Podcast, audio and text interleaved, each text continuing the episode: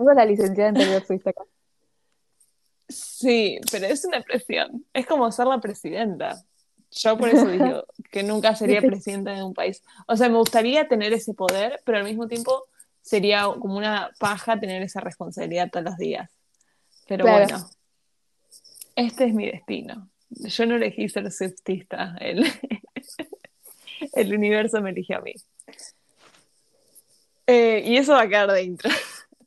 Bueno. Bienvenidos al... ¿Es el décimo capítulo? Sí, es el diez.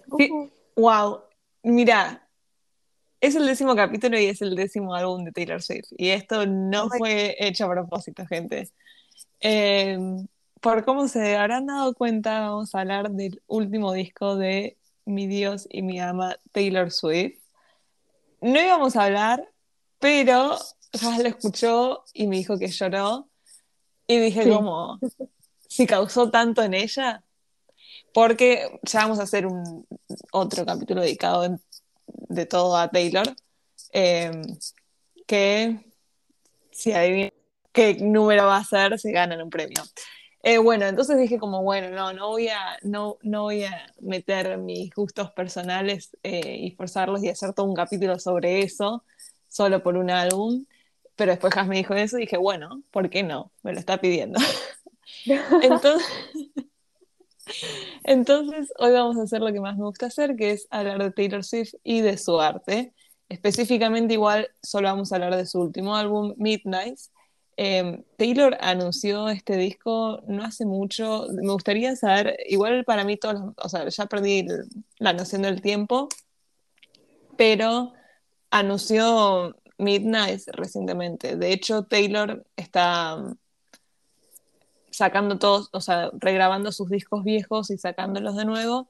Entonces, yo lo que pensé que iba a ser su próximo álbum no, era uno regrabado, no creí que iba a ser algo nuevo.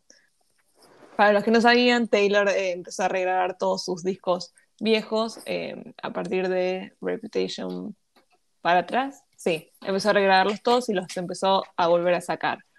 Entonces, como venía haciendo eso, yo creí que su próximo disco iba a ser uno de los regrabados, ya que el año anterior fue, no, en 2020 había sacado dos álbumes.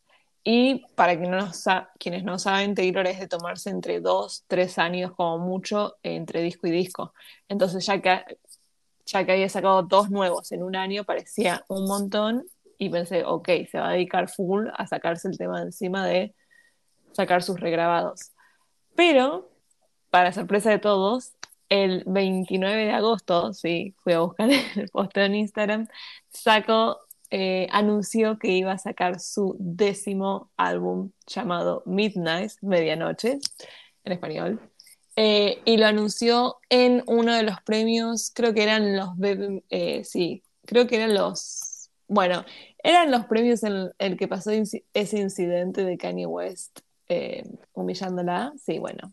Y si no saben ese episodio, no voy a entrar en eso porque eso ya es entrar en mucho Taylor Swift. Hoy vamos a hablar del disco y después vamos a hablar de Taylor Swift. En fin, Taylor sacó Midnight. El concepto del álbum, porque Taylor tiene conceptos para cada uno de sus álbumes y eso me encanta, es medianoche, literalmente. Es lo que la mantuvo despierta en la, la noche y, y son 13 canciones de 13 medianoches en las que estuvo despierta y estuvo preocupada o angustiada o, ocupada o enamorada o lo que sea, con diferenciando dependiendo de los temas que toca. Entonces ese es el concepto que usó ella para escribir. Cosas que la, mantenieron, que la mantuvieron despierta en la noche. Y salió este álbum que se estrenó el 21 de octubre Así que sí, vamos a hablar de eso. Me parece genial el concepto de medianoche, porque es como, sí, es el periodo de tiempo donde más frágil te sentís, como más vulnerable y como que todas esas cosas que no aceptás durante el día se vuelven una realidad. Entonces, como tomar eso como concepto es como, uff, vamos a entrar en una. Exactamente. Y lo que me gusta de Taylor es que dijo en una entrevista que ese es, ese es el, el concepto que utilizó para empezar a escribir. Es como, no es que escribió canciones así de la nada y las juntó todas y las puso y las tiró. Que tranquilamente podría haber sido eso. No, se puso un concepto en la cabeza y en base a eso fue escribiendo alrededor de eso, que está, que está bueno y creo que habla mucho de la inteligencia eh, de ella y su creatividad. Em, y así como eso, también tiene un montón de discos anteriores que tienen conceptos, de los cuales no voy a hablar para no irme de tema, pero sí, me, amo el concepto. Em, ahora, habiendo dicho esto, voy a ser honesta. La primera vez que lo escuché, yo me quedé tipo, ¿qué? Em, no era la mayor fan, voy a ser honesta. O sea, como que lo escuché y fue como, mm". O sea, al instante supe que no iba a ser ni mi álbum favorito, ni que iba a ser el mejor álbum de ella. Pero después lo volví a escuchar y al toque lo amé. Sigue sin ser mi álbum favorito, pero porque yo ya tengo uno y nadie me va a sacar de eso. Eso ya tiene que ver mis sentimientos con ese álbum y no tiene que ver, ahí no es que soy como imparcial y digo, no, bueno, es como, ese es mi favorito y no me importa si no es el mejor, para mí ese es mi favorito, que es Red. Eh, y, pero igualmente tampoco creo que vaya, a ser su mejor álbum. Sin embargo, no quita que es un muy, muy, muy buen álbum. Todavía no sé dónde entra en mi ranking. En fin, eso es lo que me, voy a ser honesta, lo que me pasó en, la primera vez que lo escuché fue como, mm". pero después me di cuenta que uno, yo a Taylor siempre, siempre, siempre la mido, lamentablemente e inconscientemente la mido con la vara muy alta porque estoy siempre acostumbrada a, escuchar grandiosas cosas de ellas. Em, y nada, sí, me pasó eso. Em, y también después como que reflexioné, digo, como hay que dejar este estima de como si a la primera algo que no ves o que escuchas o lo que sea no te gusta, lo tenés que odiar, lo tenés que sacar, lo tenés que dejar de... Hay algunas cosas que a veces llevan tiempo, o sea, todo lleva tiempo y capaz te perdés de algo genial y buenísimo por no darle tiempo. Pero bueno, nada, no sé qué te parecía a vos, en la primera escuchada. Eh, yo, yo no sabía escuchar álbumes, Primero principal, porque primero me da paja. ¿En serio? Pero eso sí, luego con todos los artistas, creo que la única con lo que hago es Miley. Tipo, Miley se la escucho todo completo. Pero con los demás es como que no soy, tipo, soy bastante selectiva. O capaz los escucho, pero me tardo, me tardo mi tiempo. Mi tiempo son varias semanas. Claro. Tipo, no soy como que hoy sale y pum, me siento y lo escucho. Entonces, aparte que cuando salió el álbum, no lo escuché el primer día, creo que lo escuché tipo después de un, de par de días y lo fui escuchando tipo cancioncitas por diferentes días. Pero para este, o sea, soy responsable y me tomé el tiempo de, uh, de escucharlo completito de una. Orgullosa de ti. Sí, eso lo hice por ti, amiga. Ay, gracias. Es lo mejor que me dijeran. y, o sea, también lo escuché porque me llamaba primero mucho la atención el concepto como de medianoche, porque es muy profundo. Entonces dije, tipo, uh, a ver qué me dice Taylor. A mí me provocó lágrimas y yo no soy de llorar con canciones. Pero es porque, o sea, como que siento la honestidad de ella en muchas líneas. O sea, como que todo el álbum es honesto, pero hay canciones como que son como muy claves, como que me hicieron sentir tipo, che, ella se siente así de verdad. O sea, como que me hizo sentir, me hizo sentir su vulnerabilidad a mí. Sí. Y, o sea, tampoco es mi álbum favorito, el mío es Folklore porque soy una pretenciosa, pero... Lo dijiste vos. Aparte me apareció un TikTok diciendo tipo, bueno, no esperen que sea del ex, no sean pretenciosos, y yo tipo, bueno, ya sé. Es que eso también es una crítica que se hizo mucho, había mucha gente que no le gustó, pero para ser honestos, es como Folklore y Evermore fueron una excepción en Taylor. No una excepción porque no es que lo va a volver a hacer, pero no es un género que ella hacía. Si bien ganó mucho público a través de esos dos álbumes, especialmente, específicamente Folklore, es como, no es lo que la caracteriza. Bueno, igual también lo que la caracteriza a Taylor es ir cambiando de géneros y probar. O sea, tengamos en cuenta que Taylor empezó siendo una artista country y después se volvió eh, pop. No es alguien que se quede siempre en lo mismo y Folklore y Evermore lo afirmaron, eh, pero era como que es obvio que ella ya se había instalado en el pop y si bien Folklore fue hermoso, era como que de alguna manera iba a volver al pop. Igualmente, me gustó mucho, yo soy alguien que aprecia mucho todo lo que es lo visual. Entonces, todo, todo lo estético de los álbumes, eso a mí me encanta y creo que forma parte de la experiencia de la historia que estás tratando de contar a través de cualquier álbum. Así como de Taylor, como de cualquier artista. O sea, para mí, todas las fotos que van sacando, los photoshoots de todo, de todo el álbum, importan muchísimo, sí. Y el que sacó Taylor con Midnight es, podría decir, mi favorito Sí, mi favorito junto con el de Red. Porque mm, me dio como esas vibras de, de, película de época de 70, medio pop rock, eh, medio drama. O sea, me encanta su pelo, su flequillo, la ropa que usa, las luces que usan en las fotos, la, incluso los muebles, la escenografía que usan. Todo eso te está queriendo gritar 70 para mí. Y el maquillaje también. Tipo, el, maquillaje. Ah, Entonces, quizás creo yo me quedé con eso y juzgué al disco un poco por eso. Pero bueno, nada, yo creo que todo, todo Taylor es muy buena en eso, contando historias. Es como, no es, no es alguien que solo se siente, escribe y canta. Es buena contando historias, desde sus letras, desde su música, desde sus intenciones, desde los visuales. Em, y sí, siento que tuvo muchas críticas al principio por eso, pero es porque, claro, es obvio, es raro. Si escuchan Folklore de Evermore y pasan a este, sí, es un cambio raro, pero es esperado porque es en sí lo que es Taylor Swift, que es un mix de pop. Pero bueno, prosigamos. ¿Quieres arrancar con las canciones? Podemos arrancar con las canciones. Eh, yo las tengo, bueno, principalmente Taylor sacó 13 eh, canciones, 13 es el álbum de, 13 es el número de Taylor Swift. Em, y luego a las, eso lo sacó a las 12, a la, a la, medianoche, y luego a las 3 de la mañana sacó 7 canciones más, em, que son las eh, canciones, lo que la mantiene despierta a las 3 a.m. Y son canciones extras, digamos. Y, esa y ese álbum, o sea, es lo nombró Midnight 3, eh, AM Edition, eh, que me parece un concepto muy inteligente. En vez de poner Midnight Deluxe Version, lo hizo. Pero bueno, vamos a empezar, no vamos a explayarnos tanto, sino como que vamos a ir hablando del álbum en sí. Eh, así que agárrense, siéntense y disfruten. La primera que está es Lavender Haze. Taylor explicó hizo, creo, un proyecto donde explica cada de las canciones en Apple, no recuerdo bien. Eh, pero en fin, Lavender Haze es el concepto que sacó de una película de los 50, que significa que es estar, enamora estar en un estado de enamoramiento y que esa persona también se esté enamorando de vos.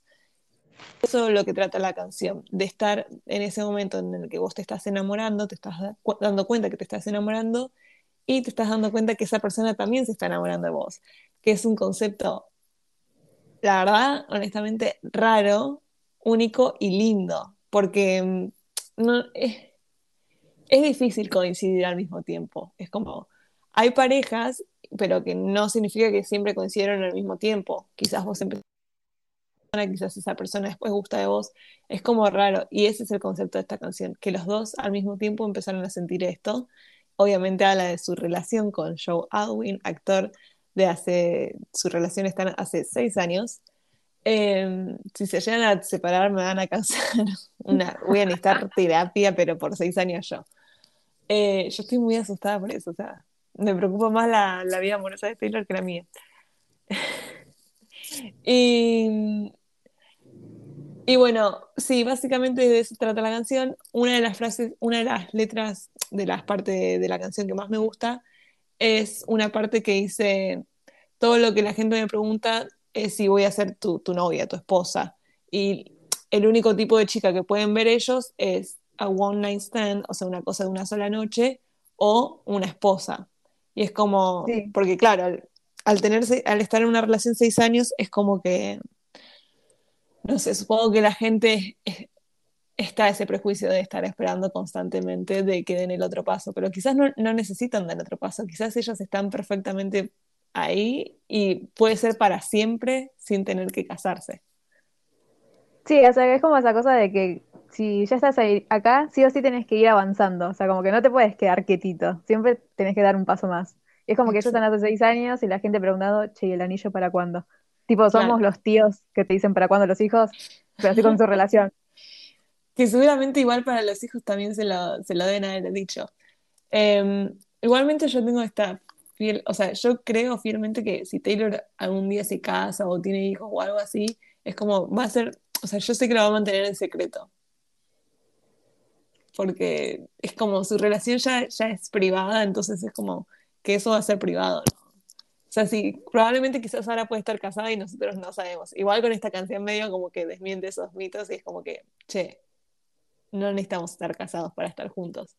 Pero bueno, nada, es como que no entiendo por qué la gente está buscando eso constantemente. Eh, la canción.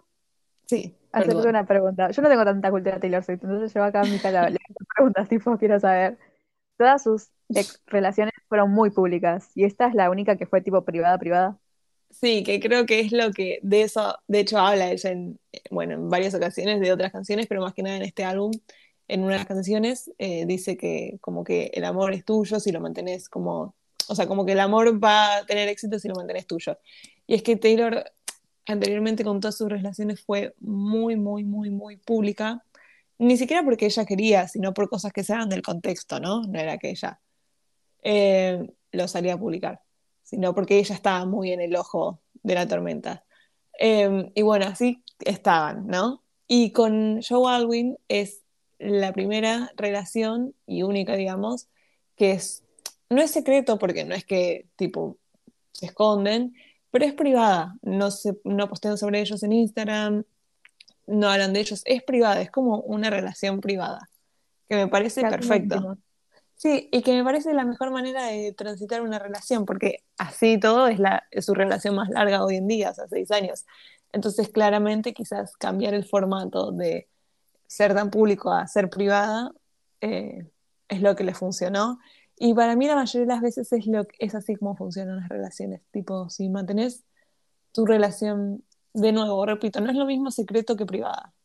Si mantenés tu relación privada, creo que es así como funcionan las cosas. Ay, es re lindo, amiga. Sí, pero es que lo aprendí, lo aprendí de Taylor Swift y lo aprendí de vos. es que también es como no darle lugar a las opiniones de los demás sobre mis relaciones. Tipo, si no sabes, no tenés por qué opinar. Entonces, como que toda la información que tienen los fans es acerca de sus canciones, que son canciones muy lindas y como muy románticas, y a veces tipo, ah, o sea, está súper enamorada y la está pasando muy bien, se ve. Exacto. Eh, pero bueno, algún día haré todo un, un seguimiento de la relación de ellos porque es muy linda. Es, también empezó como de manera jodida, tranquilamente podría haber no prosperado, pero bueno, eso significa que los dos claramente se llaman bien. Ah, para los que no sabían, el novio de Taylor Swift es de Pisces, así que dato. Tranquilamente vos podrías ser eso. Claro, ah. superioridad de pisciana. Pero bueno, la segunda eh, canción se llama Maroon. Maroon es el color bordeaux, eh, ese es el significado. Taylor tiene un álbum que se llama Red, que el concepto de ese álbum es, bueno, el, creer que el, eh, sobre las, el concepto del álbum Red es sobre los sentimientos rojos, por así decirlo, como lo explica Taylor, sobre lo, lo intensas que pueden ser esos sentimientos, tanto como el amor, como los celos, como la pasión. Em, y luego en otro álbum ella describe que el amor, que, que, ella antes creía que el amor era de ese color, pero después se da cuenta que era eh, golden, dorado. Esto se relaciona porque el color bordeaux es de la gama rojo y en, este, en esta canción habla de una relación ya terminada y nombra durante toda la, canción diferentes cosas eh, rojas, digamos, de, esa tonalidad, pero sin mencionar el color rojo. Nombra bordeaux, carmesí, todo, todo lo, lo relacionado y todos objetos con ese color, pero sin mencionar rojo. Lo que se hace teorías de que es como que ella está hablando que años después se da cuenta de que ese amor no era de, ese color rojo, sino era bordeaux porque era algo no sano. Eh, y, y esa, para mí, la confunde esta canción con una canción de amor, pero en realidad está hablando de algo más no te diría tóxico, pero sí de, una relación que terminó y de la, una relación que se da cuenta que, que está bien que terminó. No es como que es algo que extraña. no, yo creo que, o sea, como que la pensé más por el lado de los recuerdos, tipo como algo que terminó y lo ves como año después y es tipo como que... Igual me parece muy linda canción igual. A mí también, porque todo lo que tenga que ver con el color rojo, tipo, pero pero estoy enojada que Taylor Swift esté enojada con el amor rojo, con el color rojo. Es como lo voy a decir. Em, porque no sé, es como que todos asocian, como que ella dijo como que el amor no era rojo, era tipo el amor era... No, gente, el amor es rojo. lo digo yo. Eh, bueno, en fin, no me voy a meter en ese tema, pero como que está lindo el concepto, la teoría de que lo leí en TikTok, de que así como ella transformó, así como ella dijo que el amor no era rojo, era dorado y transformó ese color, también transforma lo del amor rojo a bordeaux, siendo que era un amor más oscuro eh, y que no estaba tan bien. Eh, al final, Taylor Swift es la reina de los colores. Literal, esta canción primero me hace pensar a Maru, tipo la youtuber. ¿Por qué? ¿Por y igual literal. Es como que la escucho pienso en eso. ¿A quién? A Maru. Sí, ¿y a quién más? Y me parece muy linda la parte que dice que como que perdieron la noción del tiempo y que él era su amigo más cercano. O sea, como que son como con palabras muy lindas de escribir un amor. Pero si vos me decís tipo como que no era una relación sana, es como que ahí cambia mi punto de vista, tipo. Bueno, esto lo digo yo, o sea, tipo, no está confirmado, tipo. no te bases en lo que yo digo. O sea, eh, Taylor dice que el amor no era rojo, que es dorado, y yo le digo, Taylor, para mí el amor es rojo y lo veo rojo y todas las canciones de Red son hermosas, magníficas, así es el amor. Es como cada uno lo toma como quiere. Pero bueno. Ah, después me tenés que decir cuál es tu favorita del álbum. Tipo, Ah, podemos hacer eh, top 3. Uh, uy, yo ya las tengo. tengo dos, pero bueno. Ahora las pienso. Bueno, la tercera es de Anti-Hero, es uno de los singles, es una de las canciones más profundas que escribe Taylor, habla de todas sus inseguridades, que si en el video también se puede ver un montón de sus inseguridades en cuanto a su persona, su cuerpo, eh, su círculo, sus amistades, todo. Eh, literalmente todas las inseguridades de Taylor.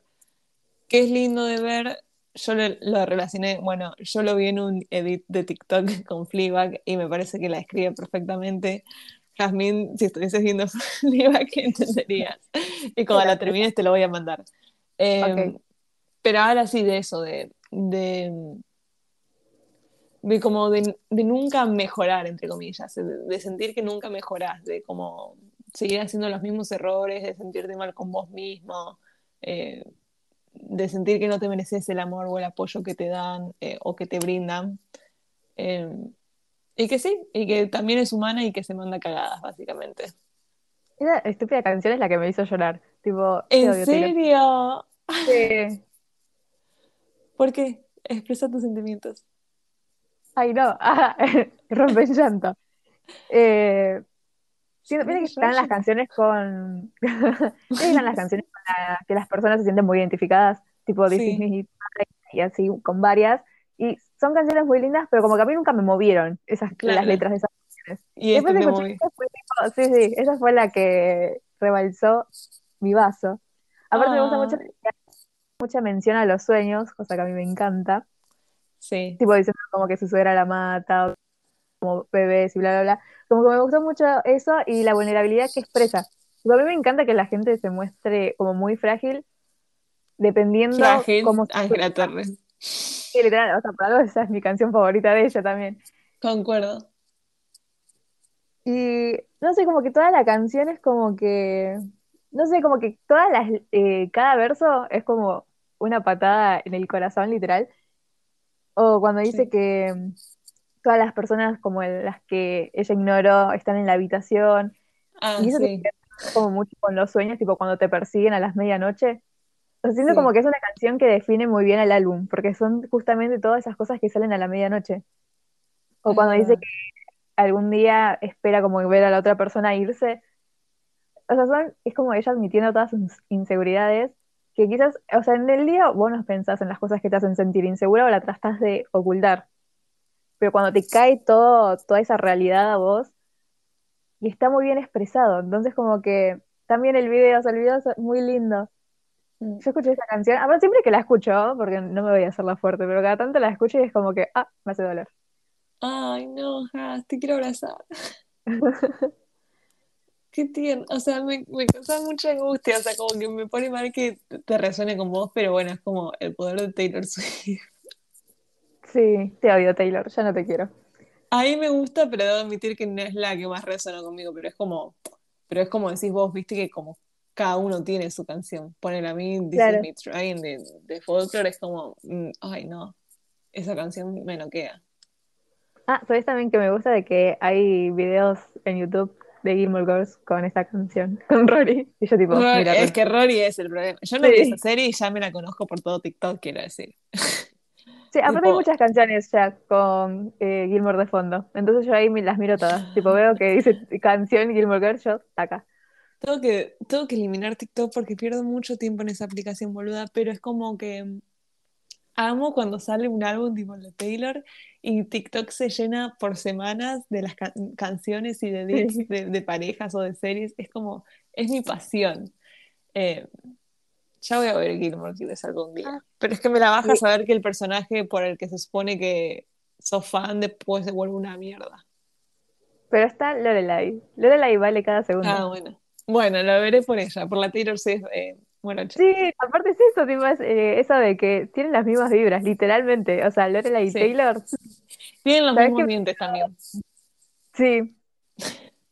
En TikTok me pareció que. ¿Cómo se llama la de Austin Yali? Que ella es re Swifty, tipo, siempre que saca, sí, Laura algo se llama. Sí, Morano, Marano, algo así. Y después el que está en Gossip y está en You. Eh, sí, Ten algo con Pen se llama. Pero sí, lo vi también. Eh, a él le queda perfecto esa canción. Sí. Aparte hace los mismos movimientos que ella. Sí. Bueno, la siguiente canción es la canción que creo que fue más esperada por todos. Y acaba de nuevo. Cuando usted le ponen expectativas a algo, lo más probable es que se decepcionen. Porque las eh, siguiente canción es Snow on the Beach con Lana del Rey. Cuando Taylor anunció que iba a hacer una canción de Lana del Rey, yo creo que media población que existía en el 2013 casi se muere porque eran las dos mujeres del pop, de, eran las dos mujeres más amadas juntas en una canción. Eran de esas colaboraciones que solo te podías imaginar en tus sueños. O sea, si esto hubiese pasado en el 2014, yo les digo, no hubiese quedado nadie vivo. E, e, es, como, es como Moria Kazan, Moria Kazan y, y Graciela Alfano juntas en, algo, ¿entienden? O sea, a ese o sea, la comparación de claro, son dos figuras muy poderosas juntas es como que siento que nada se les va a poder, no hay comparación que sirva para explicarlo, pero no sé, piensen en dos, dos bandas o dos artistas o dos, algo que hayan marcado una generación juntas, es como mucho poder junto. Sin embargo, mucha gente quedó decepcionada. Porque Taylor Swift, cuando hace colaboraciones con mujeres, tiende a hacer que sus voces, no sé por qué, quizás hay una explicación que si nos la explica mejor, que las voces de las mujeres queden de fondo, no que no se escuchen, pero queden como más de un coro, más eh, que sea armónico, es armónico, es hermosa la canción, eh, pero acompaña muy suavemente, tanto que en el, en el que hizo con Lana no se la escucha directamente a Lana, solo en una parte la puedo distinguir y si me pongo a prestar mucha atención la, escucho muy de fondo, pero no es como que tiene su verso, para su estrofa para cantar sola, Lana. Entonces es como que es bastante decepcionante en ese sentido. Eh, me pueden dar millones de explicaciones, no, pero es decepcionante. La gente está esperando que Lana del Rey cante. Digo, no me sirve. Es muy hermosa, eh, pero sí, Taylor. Sí, es súper linda la canción. A mí me gusta mucho que en los comentarios de YouTube dice, me gusta mucho la parte en que Lana dice y no dice nada, tipo termina el comentario. La cantidad de memes, hay uno que decía que eh, porque la, la, la, canción se llama Nieve en la playa y uno pone, dicen que Taylor le mandó la dirección de otra playa a Lana del Rey, o sea, como que fue a otra. es como, Dios, pero es linda porque se trata de también amor. Parece que tratan todas de amor, ¿no, gente? O sea, la mayoría son de desgracias y metió algunas de amor porque también está enamorada. Pero habla de de un de algo raro que como sería ver nieve en la, en la playa, porque, o sea, sí, si bien nieva en las playas, es como que no, no es lo más común, y es como que así se siente que, que esta persona esté enamorada de ella y que esta persona esté coincidiendo con ella al mismo tiempo que ella y que ellos estén juntos. Eh, es muy linda, es muy angelical. Eh, me dio muy a que la podría estar escuchando tranquilamente en Navidad eh, si hace frío afuera y hay nieve. Sí, es muy linda la canción. O sea, como fit es media rara porque como no se la escucha mucho Lana, sí. pero ya la letra y como el ritmo es como muy tranquila. Es como para esos días grises que estás tipo tomando un té la ventana y que suene eso de fondo. Re, le voy, le volumen, un toquecito al volumen del micrófono a Lana, un toquecito más y queda perfecta.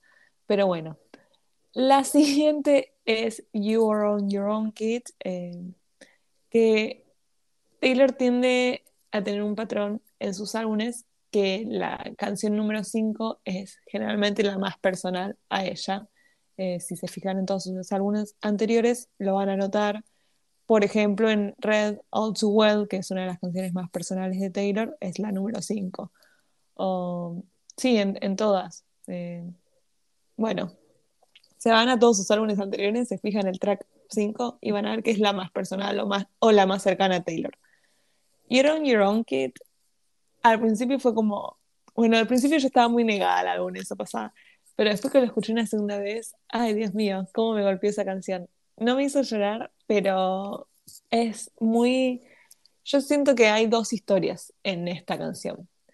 Habla de un amor y de la pre-Taylor, de la fama, de sus sensibilidades de niña y de lo que pasó a través de toda, toda, toda la fama y de que al fin y al cabo el concepto de la canción es que al fin y al cabo puedes tener mucha gente alrededor tuyo que te ayude, que esto, que lo otro, pero siempre vas a estar vos. Eh, es como estás solo, pero no de forma mala, no de estás solo, nadie te quiere, todos te odian, sino como en, ante todas las situaciones estás solo, o sea, tenés que enfrentarte a eso solo, como que, pero no temas. Em, habla de, sí, eso, habla, para mí tiene dos conceptos esta canción, habla de de, de cuando era chica, de, de, una o de una, de una posible, un posible romance con un amigo, pero el amigo no le da bola, eh, de querer escapar de esa ciudad, eh, y después habla de todos esos cambios, de, desde estar desde chica eh, haciendo canciones en su cuarto a estar más grande y todos los, todos los problemas o o lo que atravesas o lo que atravesas sí durante la adultez, em, y que al fin y al cabo eso, you're on your own, kid. Sí, aparte es como muy literal, tipo ya el título es como que te dice, esta es la realidad, tipo enfrentate a eso. Siento que se escucha Nothing New y esta tipo así seguiditas es como medio, ¡ja! Me muero. Me he olvidado New. Eh, el puente de esta canción es la mejor. Eh, también habla un poco durante varias partes de canciones me di cuenta más que nada en Anti-Hero y en esta Taylor hace mención o hace referencia a su desorden alimenticio, que para quienes no saben, es como que Taylor lo contó en uno de sus documentales, que nada, que ella era como que no se admitía ella misma, pero era como que se contaba todas las calorías o hacía un montón de ejercicio, pero no comía. Y cuando, cuando se escondió del del público, digamos, porque pasó mucho quilombo, subió de peso y era como que eso fue criticado, pero es como que en realidad e, este es tipo Taylor siendo sana y lo anterior no. Y bueno, en esta canción se menciona eso em, y habla de cómo, o sea, de todos sus pasos por la fama, eh, desde cómo desde chica y todo lo que dio por, por estar en donde estuvo y por, y por llegar a tan alto. Em, y todo, y todo después de eso, y, es como que igualmente te alienta, como que yo lo siento y me, me siento como pequeña adulta, lo estás haciendo bien. Sí, ¿Sabes qué? Me gusta que el tren de TikTok que hacen con esta canción. Es como que me gusta ver que la gente ponga su vida con esta canción de fondo. A mí también. Lo hacemos. Ah. Sí, no para pero, pero sí, lo podemos hacer. Hay que buscar Esa es la mayor razón por la que no hago nada, me da paja. Eh, bueno, en la siguiente canción debería ser tu favorita, Jasmine, porque habla de tu hombre. Sí, sí, sí. O sea, esa canción apenas la escuché fue tipo, hasta ah, el Wake Up. Eh, Midnight, la siguiente canción es Midnight Rain. Y nada, vos la puedes contar. Eh, yo apenas, para, me parece muy rara igual la voz media robótica del principio, es como medio que me desentona. A mí me copa, tipo, ahora me hace reír. Sí, es que si la escuchás tipo un par de veces, ya está. Pero la primera vez que la escuché fue tipo Taylor. Ah, tipo que se pasó una voz. Fue una voz, pero robótica, pero incluso ni siquiera tan robótica, es como rara. Yo tengo que decir que esta canción me hace pensar también en Angels Like You, la de Miley Cyrus, porque son como esas cosas de, sí, amiga, la que le escribió, bueno, no sé si se la escribió Liam, pero es como esa cosa de que él era muy bueno y en realidad el problema soy yo, entonces como que yo no puedo estar con vos. Igualmente yo no creo que Liam era muy buena para Miley. Miley era la buena. Bueno, sí, o sea, Miley es una reina y ya los pelotudos. O sea, no coincidían, ya está. Tampoco pienso igual que Tom Hiddleston era muy bueno para Taylor, pero... ¿Que era muy bueno para ella? No, no, no, o sea, como que... Él era perfecto. Claro. o sea, porque en el sentido que pienso como que la canción básicamente habla de que él era el hombre perfecto y de que y de que ella no quería esa, o sea, no, quería esa perfección, no quería el casamiento, la casa con los hijos y el perro y la pintura perfecta de la familia americana, que esto que lo otro, que él lo quería, pero que ella no quería eso, que ella estaba buscando su propio nombre, su propia fama, su, su propio deseo, como que no lo quería y lo, y lo dejó. Eh, para mí, Tom Hiddleston fue el mejor ex de Taylor. Bueno, para él y Taylor Lautner. Em, fue el mejor ex de Taylor y creo que fue muy bueno con ella, pero creo que no se, su relación no se dio simplemente porque Taylor no estaba enamorada de él. En ese sentido, creo que Taylor es como que fue bastante doloroso eso para él. También siento que él no le dio lo que necesitaba en ese momento él era muy público, ella necesitaba salirse del ojo público, entonces era como que querían cosas totalmente diferentes. Él no se iba, él mismo lo dijo en una entrevista, que no se iba a esconder toda su vida, y ella lleva seis años en una relación que apenas se los ve, entonces claramente querían cosas diferentes. Pero bueno, quizás la manera, quizás la manera en que Taylor lo dejó fue como muy abrupta y cruel, Em, e igualmente es, lo que reconoce ella en todas sus canciones, como de que él quería todo eso y que ella no quería nada de eso, que él quería la novia, la familia, la, toda esa, esa foto perfecta de, de familia perfecta, eh, y que ella no, que ella es como que es medio masoquista, entonces como que buscaba lo contrario. Eh, que también muchos dijeron que podía ser para Taylor Lautner, y yo la pensé porque en una parte dice como eh, él quería una novia, una, una, esposa, y yo estaba haciendo mi propio nombre. Y Taylor Lautner y Taylor Swift tienen el mismo nombre, entonces era como que ella estaba buscando hacer su propio nombre. Em, y es como que después Taylor Lautner sí se terminó casando, muchos años después, pero es como que con Taylor Lautner pasó algo similar eh, y a lo que pasó con Tom. Entonces es como que la pensé, pero honestamente después lo repensé y dije como, no, no, yo creo que es para Tom porque era como que estaban más adultos y quizás era la edad en la que honestamente Tom estaba buscando sentar cabeza y Taylor fue como adiosito. Aparte Tom es más grande que ella. Claro. Entonces sí, es como que sí siento que está e, es para él. Y nada, Tom, la verdad que te pedimos perdón en nombre de Taylor. Pero es hermoso porque es es como que vos, bueno, yo me siento quizás porque estoy al pedo, digo como, mmm, Taylor pensará en todos sus ex que son famosos. Em, y, y sí, se ve que sí, porque en esta canción dice que, es, que él no debe pensar en ella excepto cuando la ve en, televisión y ella no piensa en él excepto en, mediano, en las medianoches que son así. Y el álbum, ella dice que fue cuando, que se creó cuando ella y Jack, eh, no sé su apellido, no sé cómo se pronuncia su apellido. Antonov, ¿no? Antonov, creo.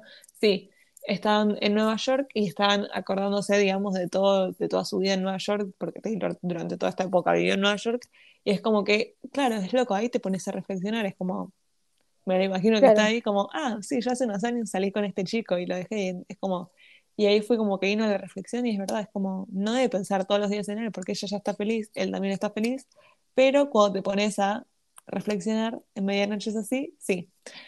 Y nada, yo creo que esa es la descripción perfecta de esta canción y de la relación de ellos. Eh, Taylor estaba re en una, él quería algo seguro, fue todo muy rápido, fue todo muy intenso.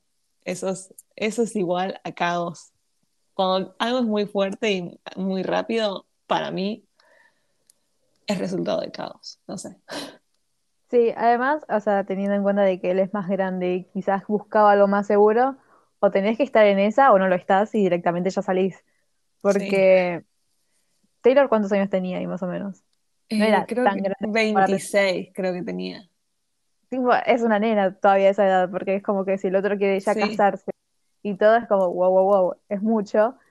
Y además, yo siento que Tom debe ser alto varón, tipo, para estar, pero también tenés que estar dispuesta a tener la clase de vida que él quiere. Y si no es como, perfecto, pero yo no estoy para estas cosas. Entonces como que también te duele, porque él es muy bueno, y es como que no, no estoy en la misma página y te tengo que dejar. Sí, sí, Taylor tenía como 26 años y él ahora tiene 41, así que hace 6 años tenía 35, 37. Bueno, no sé, se en una cantidad de edad grande. Eh, hagan las cuentas ustedes. Eh, pero es como, están totalmente en diferentes en diferentes... me gusta mucho cuando Taylor dice como que ella quería ese dolor. Sí. siento que sí, que Taylor es muy masoquista. Tipo, eso te iba a decir, siento que es muy masoquista. Sí, sí, o sea, puede tener al hombre perfecto porque, o sea, tuvo buenas, o sea, como podría haber tenido buenas relaciones con Taylor. Ah, o sea, aparte de, que, Taylor se haya casado, tipo, Taylor quería ser su propio nombre y Taylor dijo, yo voy a hacer eh, otro nombre. Y se casó con otra chica llamada Taylor. Taylor Lautner, sí. Literalmente, Taylor Lautner está casado con una chica que se llama Taylor, gente. Dato claro, em, o sea, como que podría haber tranquilamente tenido buenas relaciones, pero es como que también siento que al ser chica buscas un poco de diversión también. Entonces, como dame algo complicado y algo con que jugar, no me des algo bien seguro. Sí, era muy masoquista en ese momento. Igualmente también yo creo que lo que sí, lo que influyó en esa decisión de dejarlo fue su actual novio. Eh, porque hubo ahí una mezcladita, pero bueno, de eso hablamos otro día. Em, pero esa canción es re para, para Tom. Igual las canciones que hace para Tom son siempre las mejores, así que aplausos. Literal. Muy bien, Tom. Tom, gracias por ser una gran musa. la siguiente canción es la que más me deja confundida, voy a decirlo, que se llama Question. Y es como, al principio siento, de, siento que sé de lo que está hablando, que, que es como de una relación que se iba a dar, pero no se dio. Tipo, good girl, sad boy. Sí, como teníamos una cosa eh, que yo me estaba sintiendo re bien eh, pero una cosa llevó a otra y, no, o sea, y ciertas situaciones y, y chao, se, cortó todo. Hasta ahí es como, ok, te entiendo. Después, el resto no entiendo nada. Porque, ¿vos lo entendés? Yo leí que dicen que es para Harry, pero no sé. Ah, Igual me gusta que hay como medio, ¿viste? Cuando ella dice I remember y que suena como otra canción de ella. Ah, sí, eso es lo que me gusta de este álbum. Este álbum siento que es una mezcla de todos sus álbumes anteriores, eh, que es lo que me pasó un poco con el que salió el mismo día que Taylor sacó álbum, Arctic Monkeys también sacó un álbum.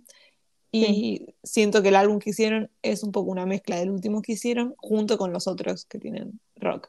Eh, entonces, sin nada, siento que este Taylor tiene muchas canciones eh, que tranquilamente podrían estar en otros álbumes. Y eso es ahí cuando yo digo como, Micaela, ¿cómo pudiste dudar de Taylor Swift?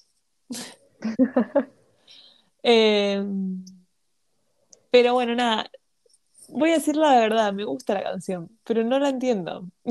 Es como que habla, o sea, le hace pregunta a un chico, pero no entiendo a qué va, no entiendo si habla del chico y la relación, no entiendo si habla, no entiendo, o sea, desearía leerla, desearía entenderla, pero no, no entiendo. Igual me parece hermosa.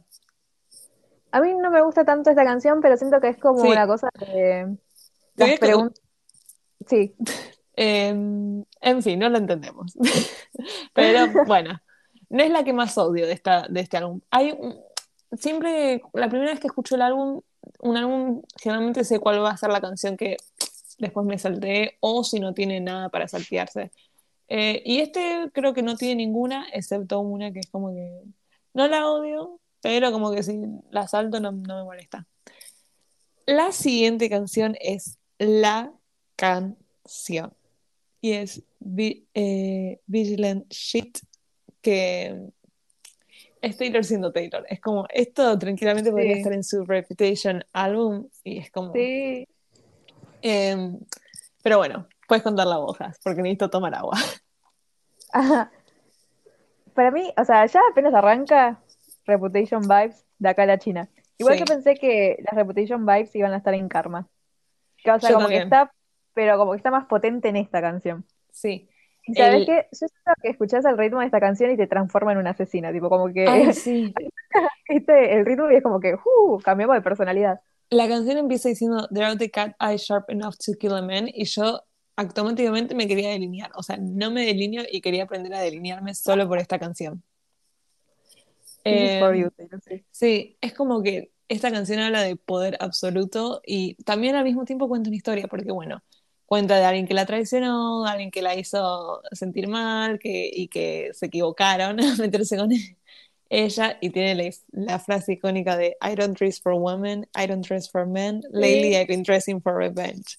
Em, pero bueno, y habla de, nada, una persona que la traicionó y que al mismo tiempo ella ayudó a la esposa de, ese, de esa persona, de ese hombre, a darse cuenta que ese hombre la está engañando y muchos lo relacionaron con el drama Kenny West y Kim Kardashian, pero yo voy a tener que estar de desacuerdo acá porque él no es el único que la jodió Taylor. Es, también está Scooter Rogetta, que es su ex, eh, el de la ex eh, discografía de Taylor, y Scooter Brown, que es el representante de Justin Bieber que compró los álbumes de los derechos de, de Taylor de la música de Taylor, y digo, como tranquilamente podría ser dedicado para alguno de ellos dos también. De hecho, Scooter Brown hace poco se separó de su esposa.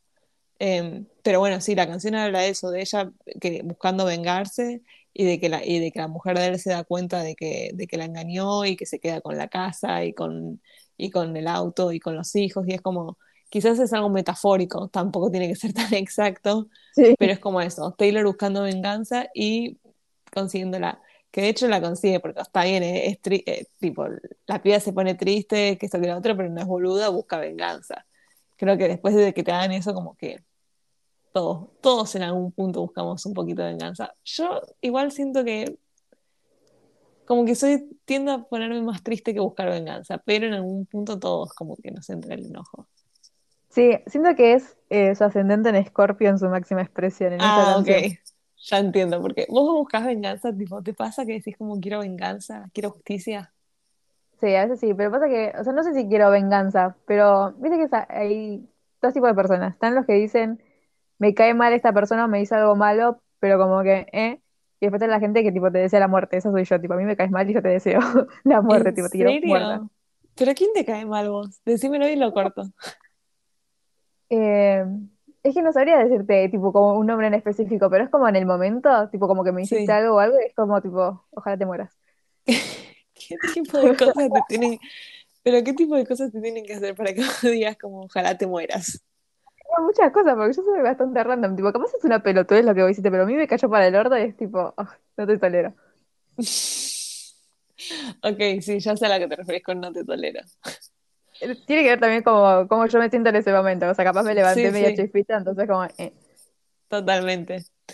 Eh, bueno. ¿Sabes? El, El puente de esta canción no te da como a la intro de. ¿Cómo se llama esta serie? La de que de Ashley Benson con Coso. Pretty... Eh, ay, Pretty Liars. Sí, o sea, no te da como esas vibras la parte del puente, que es como medio susurrado, no sé qué Más que nada la musiquita, sí, y la voz que pone ella. Sí, totalmente. Em, pero bueno, es el himno que necesitas para empoderarte, así que escúchenlo. Y la próxima es el himno que necesitas empoderarte, pero dulce. Es como que siento que son las dos, las dos personalidades, tipo Vigilant Shit en Bichu. Eh, que estuve escuchando mucho de Bichu, porque no solo es el segundo single, sino que también, eh, nada, es como es linda, es como literalmente habla de, de, de, haber perdido el brillo en una relación y de recuperarlo. Y, y sentirse como nueva y brillante y, sentir que todavía tiene su personalidad y su carisma y, todo en ella, en ella, para brillar y que no lo perdió y que, y que si bien lo perdió por esa relación lo puede volver a recuperar. Sí, es re linda esa canción, me re gusta. Sí, me parece como que el ritmo se escucha tipo como unos destellos de fondo. Entonces como que te tira esa, soy la reina. Para, ¿y viste el, el TikTok, el tren del pibito? Ay, no. El que baila. ¿Vos viste el TikTok? ¿Vos conoces al que hace el TikTok? El, el que siempre está con el audio de casi, el de I am crazier, y hace las manitos. de lo Jasmine lo conoces. Ay, no sé, capaz, o sea, como que no se me viene a la mente, pero capaz lo vi y no lo recuerdo. ¿De qué lado de un TikTok estás? Te lo voy a buscar y te lo voy a mandar. Porque hay un Ay, el lado de Gran Hermano. no, no, te tengo, que, te tengo que traer un poco para acá. Pero bueno, los que saben, saben. Hay un, un bailecito de TikTok muy gracioso con esa canción, que un chico lo creó y es como que ahora todos lo están haciendo y ahora literalmente cada vez que suena la canción como que no, en mi cabeza no puedo dejar de bailarlo así. Em, bueno, la siguiente es Labyrinth, creo que sí. Ah, eso me re gusta también. Me gustó. Esta canción es obviamente sobre una ruptura, pero creo que es una de las canciones más lindas de ruptura, porque es habla tipo de ruptura, pero es el sentir como, no ruptura enojo, porque obviamente cuando estás en, cuando se termina una relación, cualquier tipo de relación, eh, como que pasas por muchos estados. Y este es el, el, el, o sea, te voy a extrañar tanto, voy a extrañar tanto esto que teníamos. Y bueno, es básicamente lo que dice la, la canción, como el respirar y, que le iba a costar toda su vida superar a esa persona. Eh, pero al mismo tiempo habla un poquito de, o sea, menciona cosas dulces, o sea, como que está pensando en las cosas dulces que esa persona hacía por ella. Al mismo tiempo, al mismo tiempo, estoy leyendo la letra y estoy confundida, porque al principio te dice, eh, Ah, no sé si es de romper. Es que una parte te dice eso, como que va a costar toda mi vida superar. Yo lo pienso del lado de que es como. no es de. El miedo. Sí. Yo lo tomo del lado de que es como el miedo que sentís cuando estás por empezar una relación. Totalmente. O sea, como que si llegase a romper, tendría que Sí, lo que va a doler. Todo. Claro. Mira vos, es un descubrimiento en vivo. Mi parte favorita es el coro que dice, dice tres veces tipo I'm falling in love, me estoy enamorando, pero lo dice de tres formas diferentes. La primera es como, como que en una lo dice sorprendida, en otra asustada, y en la tercera como que lo dice con esperanza, como, ah, me estoy enamorando, porque, y es re loco como ella lo... Son tres veces lo mismo, pero cambiando un poquito una palabra, una tonalidad, es como que cambia el significado de la frase. Y es como que sí, está asustada de enamorarse, eh, está confundida porque se está enamorando de nuevo y está feliz porque se está enamorando de una persona que, que la cuida, que sabe verla. ¿Qué canción? Es re esa canción. Sí. Suena medio triste, pero gente, descubrimos que no es de ruptura. Es que, o sea, siento que es como muy de ahora. Siento que es una... como que todas las personas hoy en día cuando están por empezar una relación como que tienen ese miedo, porque ya estás pensando en cómo va a terminar. Entonces es por eso también las tres frases, tipo como la concha del bueno, me estoy enamorando, pero después como que... Traducción argentina, la concha de la mano me estoy enamorando. Cuando ya más o menos como que estás conociendo a la otra persona, es como que ya no lo ves como algo tan malo. Es como decir, bueno, ya está, yo, yo arriesgo. es verdad. siento que es como una versión Cornelia Street eh, parte 2. Porque es ah, como un poco triste Cornelia Street también, pero en realidad está hablando de amor. Está diciendo como, creí que se iba a ir todo al carajo y vos me mostrás que no, que estás acá para quedarte. Es que las ah. dos son como al principio de la relación, cuando es verdad. estás dudando todavía. Es verdad. Bueno, la siguiente es una que también bailo y me hace muy feliz, que se llama Karma, que creí que iba a ser tipo más fuerte, más odio, enojo, todo, y al final no, es como, es re divertida, es como, me hace acordar un poco, yo creo que sí podría estar en Reputation porque me hace acordar un poco a This is why we can have nice things de Reputation, que es como una canción divertida, pero que te hace saber que si sos un sorete, las cosas malas te van a volver, básicamente. Em, así que, que no, no la jodas. Me gusta el concepto de karma porque generalmente tenemos el concepto de que, si eh, que el karma es solo que te vuelven las cosas malas. Y el karma en realidad es que te vuelve la energía que das.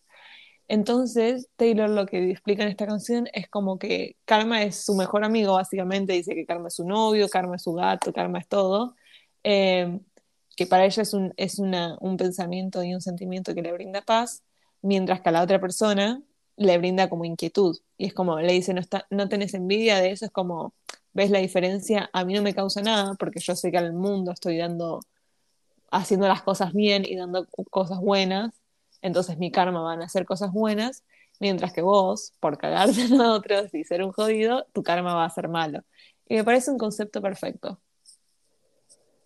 Sí, aparte es verdad. Tipo, todo lo que das te, vuelve. Sí, sí. ¿Vos cómo crees que es tu karma? Eh... Ay, no sé qué buena pregunta, mira. Siento que esto me va a hacer entrar en una hora. ¿Cómo es mi karma? Ay, no sé, no quiero pensar en eso, por si acaso. Traumas. Eh, bueno, está bien. Pasamos a la canción que me. Pero si tenés la respuesta, me parás y me decís. Ok. Pasamos a la canción que me hizo llorar la primera vez que la escuché y mi hermana me dijo, ¿te hizo llorar? Y yo como, ¿puede ser tan desalmada? Que se llama Sweet Nothing, que es la mejor canción de amor del álbum, en mi opinión. Sí, eh, es muy confort. Aparte la musiquita es tan tierna, o sea, es como tan sencilla y muy linda. Y es la que ella escribió con su novio, de hecho, porque Joe Alwyn colaboró eh, desde Folklore, que a veces escriben canciones con Taylor y es en este álbum la que escribió con ella. Eh, toda esta canción es hermosa, perfecta. Desearía tener un amor como este. Lloré literalmente la primera vez que la escuché. Es como que no hay palabras. No hay palabras. Eh, te deprime, te hace feliz. Te gritas, ¿por qué? ¿Dónde está ese tipo de amor? Es, hermosa. No tengo más para decir. Em,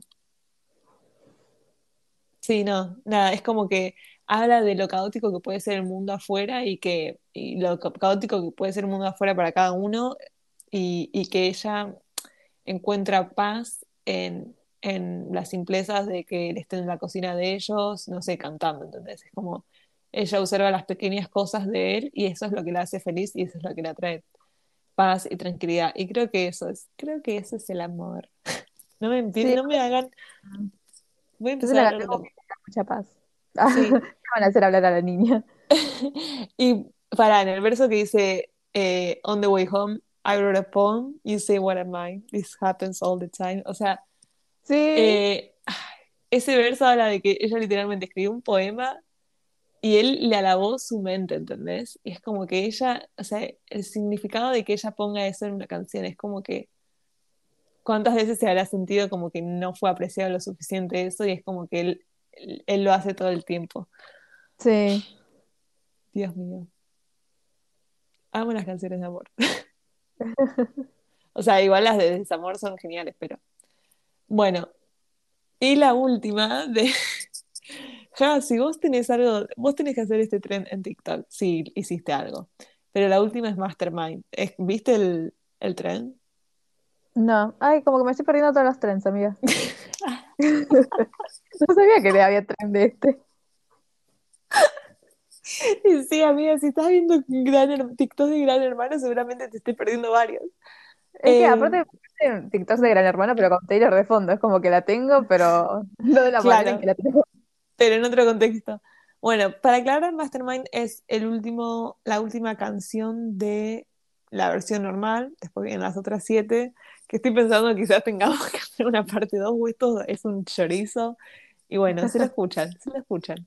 Eh, pero Mastermind básicamente habla de, de que ella hizo como, habla de su relación actual y de cómo ella planificó o modificó las cosas para que su relación se dé, para que la relación entre ella y él se dé, ¿entendés?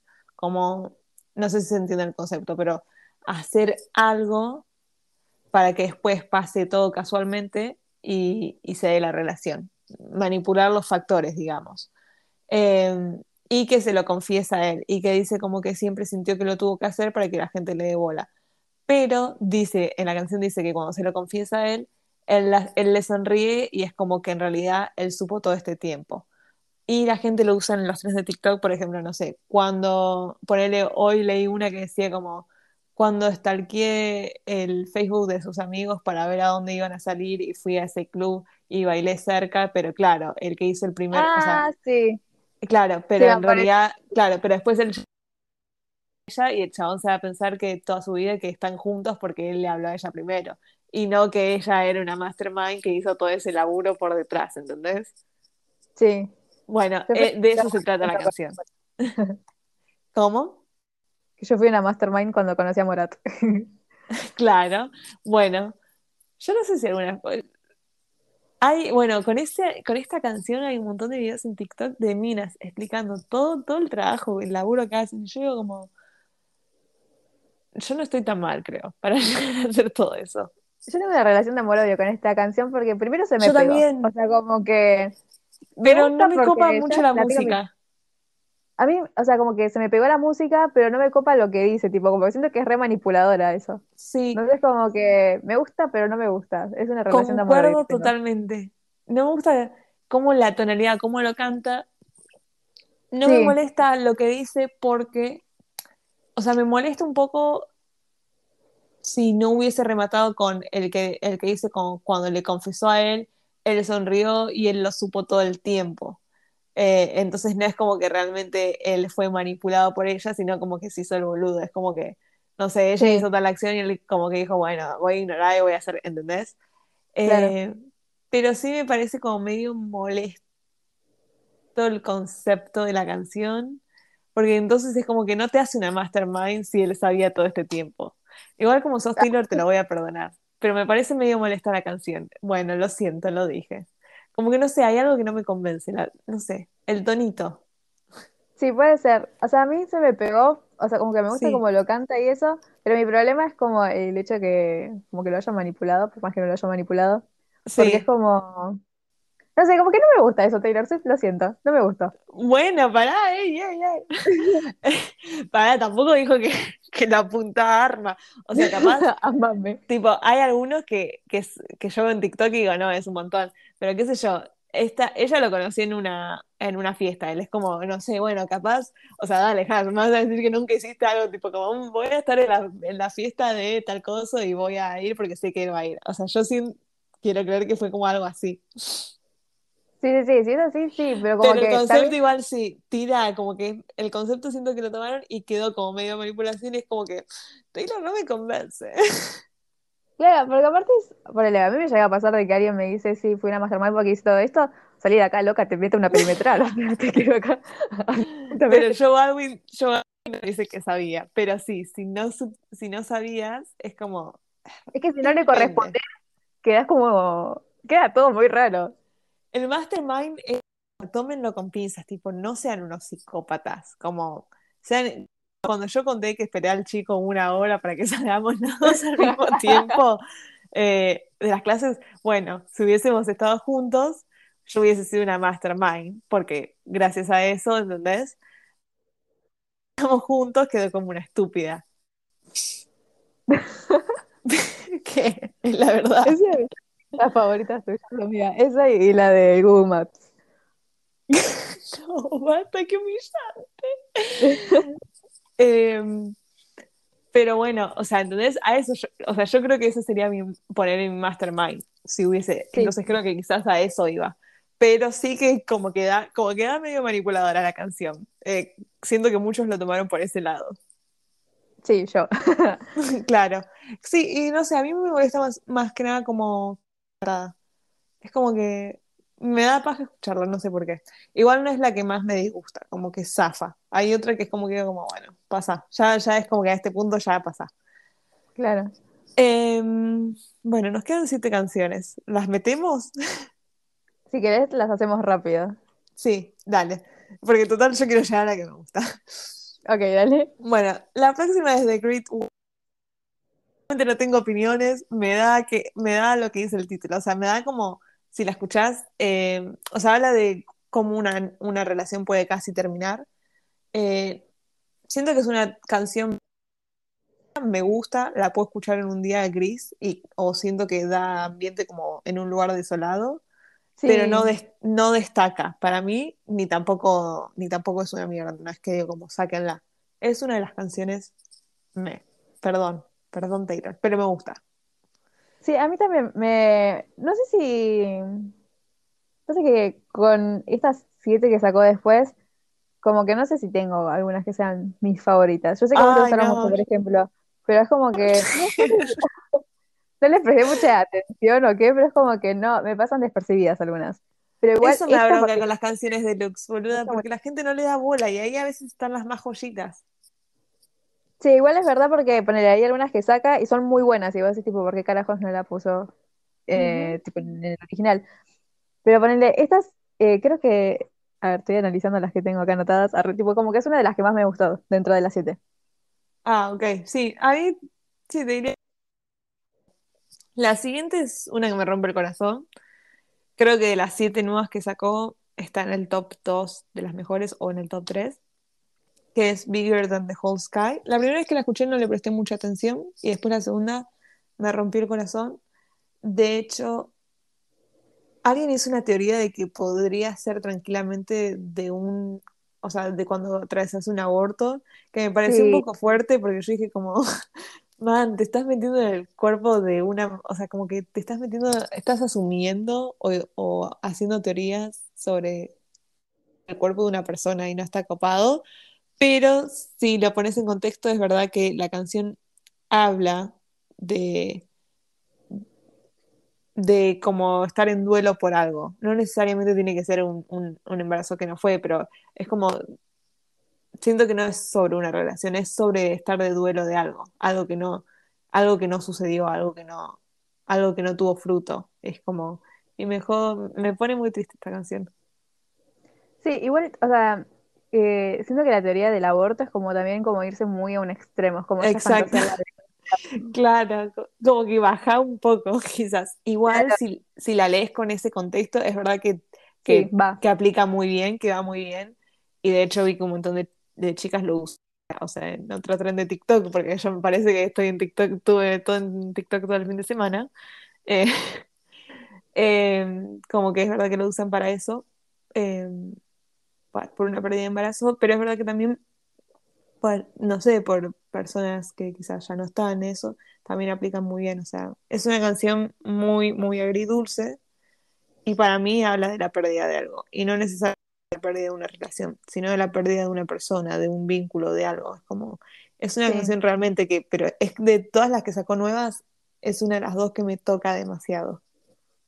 Es muy buena para bajonear también. O sea, es como que la escucho. Ya, el nombre, es como que te la tira abajo. Sí. Eh, después vamos a pasar tres. Ah, ella quería pasar tres rápidas. eh, Paris lo voy a decir, la Eh, ¿Qué canción molesta? Me da me van a cancelar, me van a sacar la, la, tarjeta Swifty. No me gusta París, no me gusta. Es como la mi de Lover. Es como, sí, es divertida una o dos veces, pero a la tercera ya está, salí, que no te quiero escuchar. Sí, puede ser, me la comparación conmigo. Eh, no me, o sea, me... Y eso que a mí ahora me gusta mucho más, te diría. Pero es como, me parece medio... Me parece medio estúpida, perdón. Ah, Re fuerte. No estúpida Taylor, ni estúpida la letra, ni estúpida. Hay algo en la melodía que es como que. ¡ay! salí, salí, paso. Claro, siguiente canción. La siguiente, como que no me molesta, sí. Es como muy, muy cliché. Es como que siento que Taylor puede hacer mejor. Como que mm, no sabía cuál meter y dijo, ah, llenemos. Y mandó. Claro, ¿para qué son siete? Claro. Es como. Sí. Qué crueldad. La, la otra es High Infidel- Infidelity. Eh, este temón. Es el único temón que le dedicó a. Calvin Harris en su vida. Y fue para decirle te caen. Literal, Eh, literalmente. Calvin Harris, soldado caído. Yo sé que es duro que Taylor Swift te engañe. Fuerzas, León. Eh, no, igual era, él era insoportable, así que. Sí, literal. Me gusta mucho cuando dice que la forma más lenta de matar a alguien es nunca amarlos lo suficiente. Es como, Ay, sí. sí. Y aparte es genial de que, o sea, como el contexto en que se lo dice también. Tipo, como que nunca Me gusta que, me gusta que asume toda culpa, asume toda culpa, o sea, asume responsabilidad, o sea, es como que no, no, no miente sobre eso. O sea, está admitiendo full de que mintió. Encima cuando dice, Do you really want to know where I was April 29? Y ahora el tren de TikTok, ¿cuál es? ¿Dónde estaba la gente en el 29 de abril? Bueno, nada, sí, me gusta la canción. O sea, voy a decir la verdad, esta me gusta mucho más que París. Es como que... Sí, aparte siento que es una buena manera de decir como que te fue infiel, porque no es como que...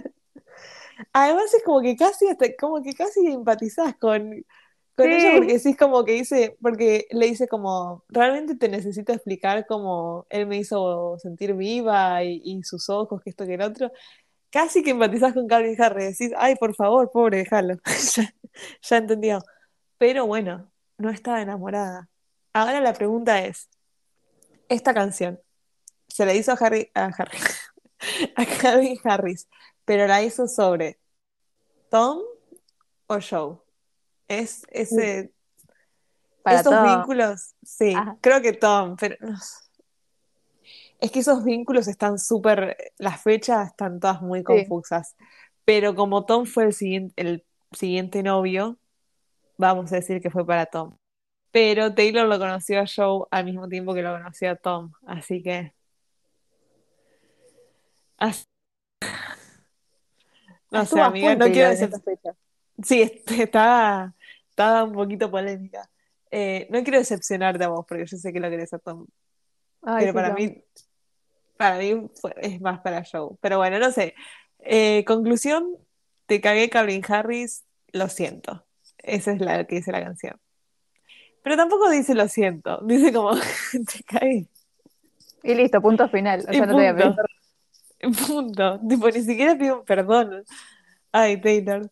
Eh, la siguiente canción es otra que es buena, pero siento que no le dan lo suficientemente bola, ni yo le doy tanta bola, no sé por qué. Sí, ¿Qué es? a mí tampoco me gustó mucho.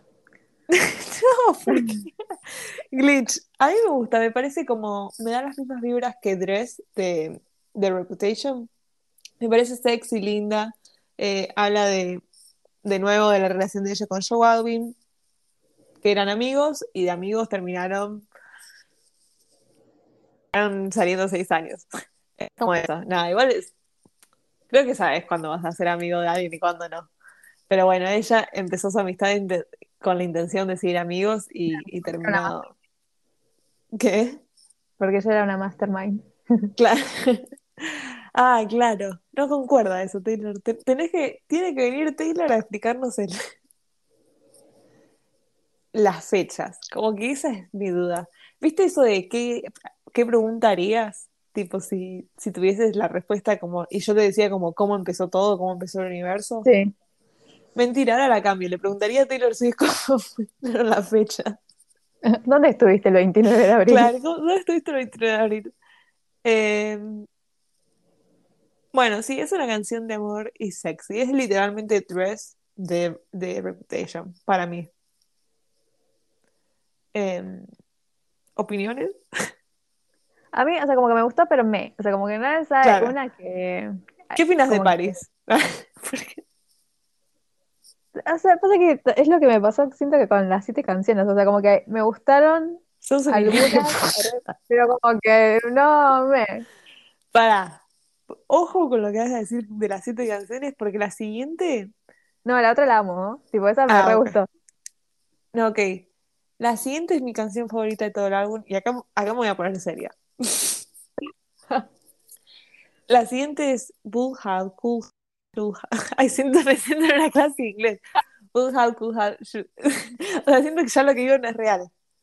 Bueno, es la número 19 del, del álbum. Esta canción me rompe, pero literalmente, o sea, y esto ya está hablando en serio. Esta canción Taylor claramente se la está dedicando a John Mayer. Para quienes, quienes no sabían, Taylor salió con John Mayer cuando ella tenía 19 años y él tenía 32, la edad que Taylor Swift hoy en día tiene. Eh, claramente a propósito la puso como el track número 19 en el álbum. Ay, no había caído en eso. Amiga, bueno, te lo tiró yo, te lo tiró de yo el dato. Viste, siempre aprendes algo nuevo. Eh, nada, la letra es como te rompe. O sea, ella literalmente en todo momento refleja que, que, que se arrepiente de él todo el tiempo. O sea, y que no hay que no hay forma en la que, o sea, porque, qué sé yo, a veces en, en la vida como que tenés errores y es como que pasan y después como que te reís de eso, ¿viste? Y como decís como, bueno, sí, fue una cagada, pero te reís y, queda como anécdota. Pero claramente la relación con este hombre, para ella no queda ni siquiera como anécdota, es como un trauma casi. Y los traumas desearías no tenerlos, y los traumas desearías no tenerlos, y, y las cicatrices que te dejan desearías no tenerlas. Y es expresa en esta canción. Eh, que si podría volver el tiempo atrás y cambiar, cambiar todo, eh, y y no haberlo, y no haberse metido en eso, lo hubiese hecho. Eh, porque si se ponen a pensar, o sea, además siempre lo importante es, no es la cantidad de años que sí, obviamente importa, es la etapa de vida. Piensa en una persona de 32 años con una niña de 19 años. O sea, ¿qué tenía que estar haciendo un hombre de 32 años con una pibita de 19? Eh, está muy reflejado el arrepentimiento de Taylor, la tristeza que le produce haber estado en esa situación. Eh, de hecho, bueno, nada, yo creí que Dear John ya era. Dear John está en el álbum de Speak Now de Taylor y es bastante fuerte ya la canción. Esta creo que es mucho más oscura porque lo, lo, habla desde la perspectiva de 32 años y, y es como que dice como que se despierta la noche y como que eh, como que esa como que es una herida que todavía no cicatrizó y obviamente o sea imagínate que pasan los años y decir como, che, yo, yo esta edad, o sea, hoy en día supongo que Taylor se ve a sus 19 años y dice como, era muy piba, no me imagino yo salir a los 19. y la parte que más me rompe a mí es la parte en la que literalmente la canción grita como que le devuelva su niñez, que era de ella primero. Y, ay, esa parte me pone literalmente la piel de gallina. Es muy porque esas palabras. Sí, es que es, eso, era su niñez, ¿entendés? O sea, era un adulto mayor con una niña. Y aparte de los 19 años, o sea, vos pensás que a los 19 años estás como recién salida de la, de la secundaria, más o menos. Sí. Entonces, como lo pensás con alguien de 32, y es una diferencia enorme. Siento que también esa canción es como la parte como más oscura de Midnight, tipo como la herida abierta. Concuerdo, que es una de las partes más oscuras de Midnight. Te diría que la, para mí la más oscura. Porque una cosa es cuando reflexionar sobre, de nuevo, relaciones, errores de vos mismo, pero relacionar sobre algo que te hicieron, que te sacaron, que no puedes volver el tiempo atrás y que queda ahí y que todavía no sanó y que no hay nada que hagas que vos puedas hacer, porque de alguna manera él se llevó su niñez, ¿entendés? Es como... No sé, esta canción me rompe. o sea, literalmente creo, la mejor canción del álbum. Pero sin, sin, sin, o sea, sí, para mí es la mejor. Punto final. Eh, y la siguiente es, y la última, sí, gente, ya terminamos, ya terminamos. Esto fue yo una hora hablando de Taylor Swift y mí escuchándote. Gracias, amiga. Eh, la última, Dear Reader. Es linda, sé que tiene un, un lado poético literario, ¿se dice? Sí. Que capaz a vos te guste, Has. Sí, a mí me gusta. Pero no me mató, quizás porque yo quedé como con la otra. Ah, puede ser.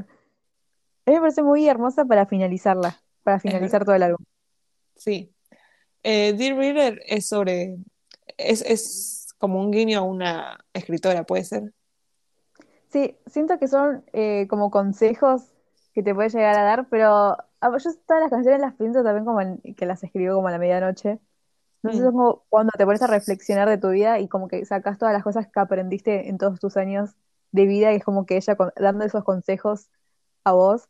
Aparte también el, el título es muy lindo, es como muy... Sí, esto me gusta, soy una pretenciosa, me gusta. No, a mí también me gustó. Eh, hay algo que no me convence al 100%, así que voy a decir que me gustó un 95%. Eh, que no te gustó. claro, pero bueno, por lo menos no es Paris. O sea, ¿te imaginas si hubiese cerrado con Paris? No, sí, ya, a Taylor, por favor. Pero, pero a mí también me gustó. Siento que es como una linda forma de, de terminar el disco, de terminar la enseñanza, de terminar la medianoche o la noche. Es como, bueno, reflexioné, pasé por todos estos demonios. Listo. Te, te quiero aconsejar a vos. Qué lindo, es como, yo quiero que Taylor sea mi amiga. Sí, siento que es re buena hermana mayor. Ay, sí.